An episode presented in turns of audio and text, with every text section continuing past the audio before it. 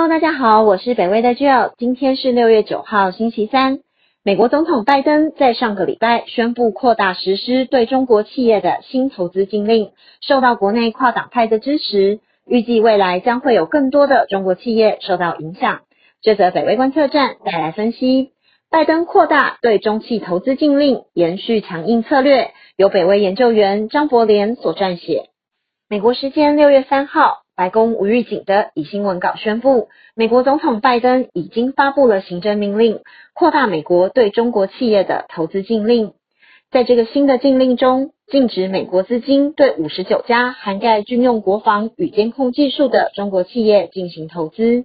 相较于川普时期只列入四十四家中国企业的投资禁令，拜登的禁令涵盖范围更广，门槛也更低。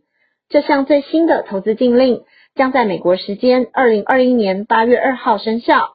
至于已经投资的美国人民，则还有一年的时间可以撤资。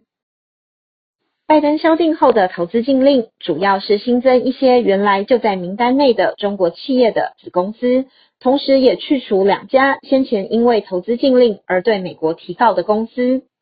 增加在禁令名单中的，特别是例如华为、中国移动等有关监控技术产业公司的子公司。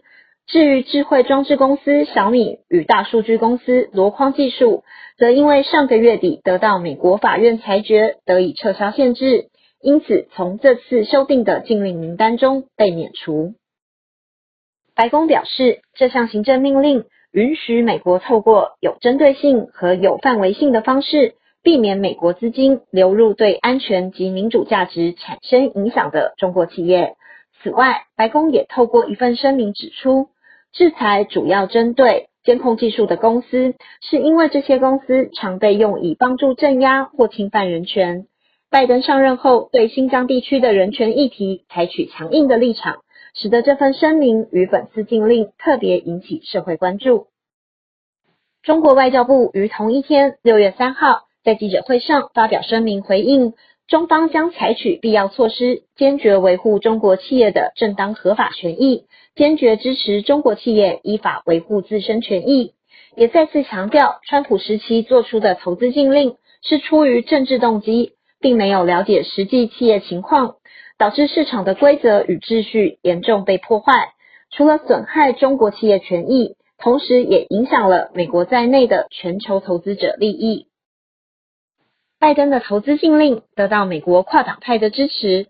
共和党参议员 Marco Rubio 表示，这个禁令是重要的更新。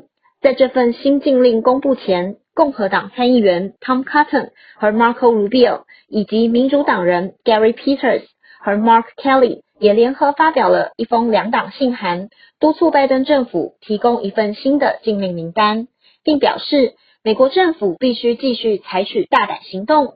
阻止中国共产党对我们工业基础经济的掠夺。由此可见，美国在对中国的强硬路线上显示上下一心。这则北威观测站就到这里，谢谢您的收看与收听，也请继续分享、订阅北威频道，掌握重要分析。谢谢，拜拜。